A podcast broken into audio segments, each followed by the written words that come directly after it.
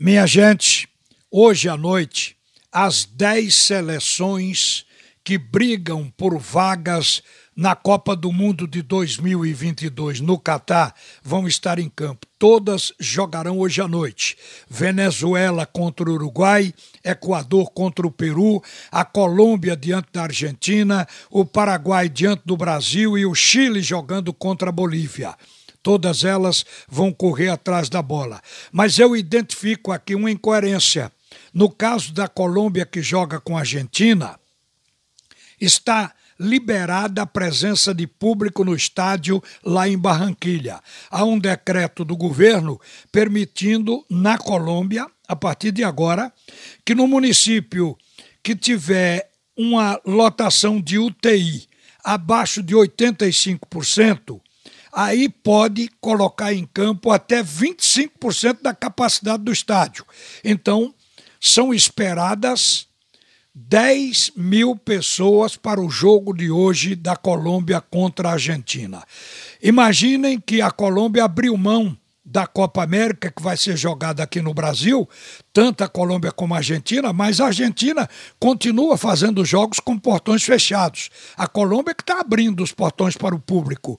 Então, elas alegaram a pandemia e a Colômbia acrescentou também que estava pedindo a suspensão da Copa porque o clima de tensão social, com protestos diários contra reformas propostas pelo governo colombiano, também iriam atrapalhar. Então juntou a questão de segurança e a questão da pandemia e tirou a Copa a Copa América de lá.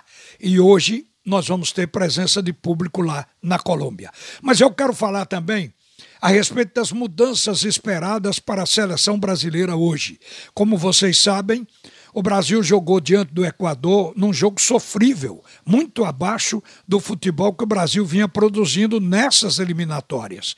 E isso se deveu a um meio-campo muito fraco, um meio-campo com Lucas Paquetá jogando como o homem de ligação. A gente viu que o ataque o Gabigol desperdiçou todas as oportunidades e só melhorou depois da entrada de Gabriel Jesus.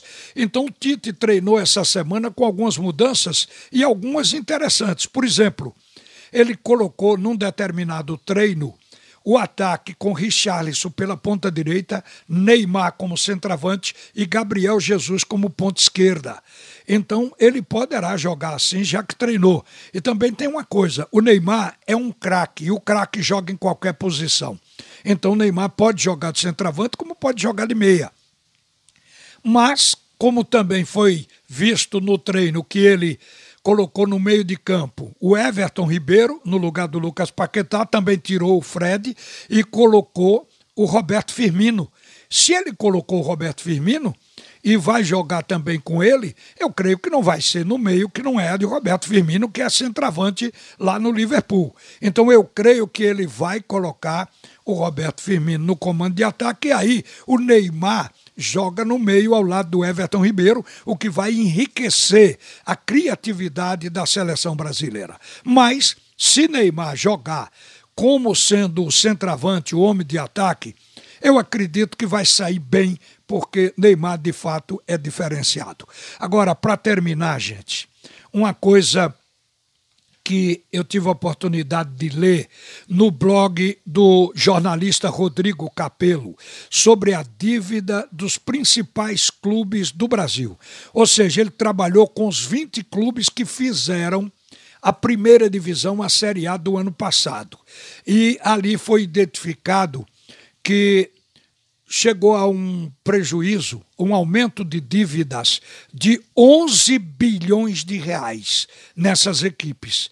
Não estão relacionadas Bragantino, Cuiabá e Esporte porque esses clubes não forneceram e não revelaram as receitas.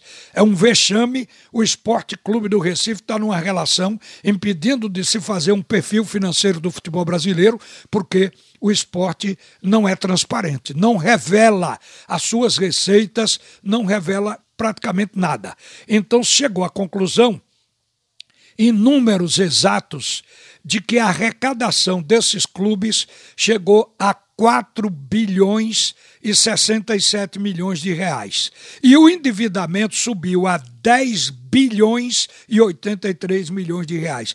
Mais do que o dobro do faturamento foi o endividamento. Claro que aí está a pandemia, mas também está a má administração que se tem nos clubes do futebol brasileiro. Aqui se joga dinheiro fora. É lamentável, mas é uma realidade que nós estamos aferindo agora com esse trabalho do Rodrigo Capelo.